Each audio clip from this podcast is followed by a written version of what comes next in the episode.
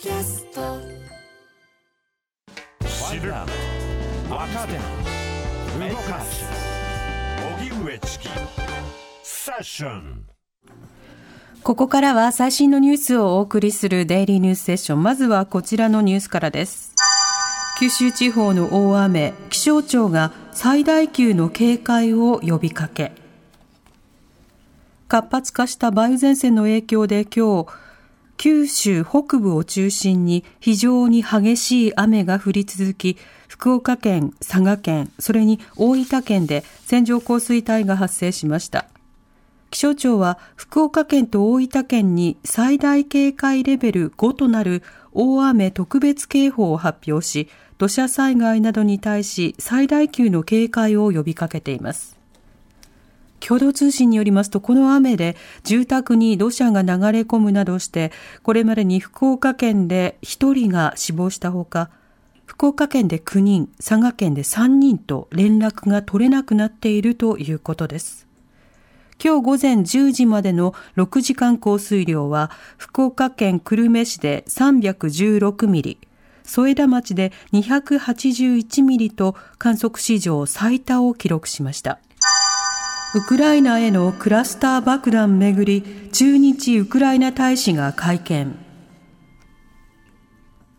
ロシアのプーチン政権によるウクライナ侵攻開始から500日が経過する中、駐日ウクライナ大使が会見し、アメリカが供与を表明したクラスター爆弾について、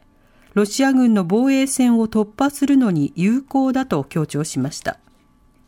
クラスター爆弾の供与をめぐっては、これまでにイギリスのスナク首相が否定的なほか、スペインやカナダも反対の姿勢を示しています。一方、戦況について、ウクライナ軍参謀本部は9日、全土でロシア軍による空爆が27回あり、多くの死傷者が出たと発表。東部ドネツク州については、バフムトなどでロシア軍が戦力を集中させていて激しい戦闘が続いていると指摘しました。5月の経常黒字2.4倍にエネルギー価格下落で貿易赤字が大幅縮小。財務省が今日発表した今年5月の国際収支速報によりますと、海外との物やサービス、投資の取引状況を示す経常収支は、去年の同じ月の2.4倍となる1兆8624億円の黒字でした。黒字は4ヶ月連続です。資源高の一服により、輸出から輸入を差し引いた貿易収支の赤字幅が縮小したほか、日本を訪れる外国人観光客の増加により、旅行収支の黒字額が8.5倍の2744億円に拡大したことも追い風となりました。バイデン大統領、トルコにスウェーデンの NATO 早期加盟を求める。アメリカのバイデン大統領は9日、トルコのエルドアン大統領と電話会談し、トルコが難色を示すスウェーデンの NATO 北大西洋条約機構への加盟について、できるだけ早く加盟させたいと伝えました。これに対しエルドアン大統領は、スウェーデンではテロ組織の支持者がデモを続けていると主張。スウェーデンが最近導入した対テロ措置が無意味になっていると訴え、否定的な態度を示したということです。スウェーデンは去年、ロシア・プーチン政権によるウクライナ侵攻を受けて長年の中立政策を転換し、隣国フィンランドとともに NATO への加盟を申請しています。会談ではリトアニアで11日から開かれる NATO 首脳会議に合わせて2カ国の首脳会談を行うことで合意しました。北朝鮮の国防省、アメリカ軍が領空を侵犯したと主張。国営の朝鮮中央通信によりますと、北朝鮮国防省は10日、報道官の談話を発表し、アメリカ軍の偵察機が今月2日から9日までの8日間、朝鮮半島周辺の海域を連日飛行し、複数回北朝鮮の領空を侵犯したと主張しました。その上で挑発的な偵察行為は必ず代償を払うことになると強調。偵察機が撃墜される衝撃的な事件が起きないという保証はどこにもないと警告しています。一方、韓国軍は声明を発表し、アメリカ軍の偵察機の朝鮮半島周辺での飛行は通常通りの偵察行動であり、領空を侵犯したという北朝鮮の主張は事実でないと反発。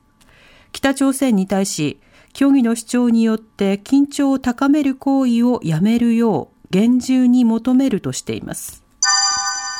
検察、袴田さんの再審で有罪立証へ長期化の可能性。1966年に現在の静岡市で一家4人が殺害されたいわゆる袴田事件の再審、裁判のやり直しで静岡地検は有罪立証することを明らかにしました。これで再審は長期化する見通しとなりました。袴田事件で死刑が確定した袴田巌さん87歳をめぐっては、今年3月、東京高裁が再審のやり直しを行うことを決定。決定の中で東京高裁は犯人のものとされた血痕がついた衣類について捏造された可能性が高いと指摘しています。検察側はこの衣類について専門家に意見を聞くなど追加の捜査を行っていましたが、静岡地検は再審で有罪立証することを発表しました。弁護側はいち早く審理を終わらせ、再審で無罪判決を出すよう求めていました。おしまいに株価と為替の動きです。今日の東京株式市場日経平均株価終値は先週末より198円ほど安い32,189円73銭でした。一方、東京外国為替市場円相場午後4時現在1ドル142円45銭から46銭で取引されています。以上、デイリーニュースセッションでした。この後は交通情報、天気予報に続いて特集メインセッションです。荻上チキ。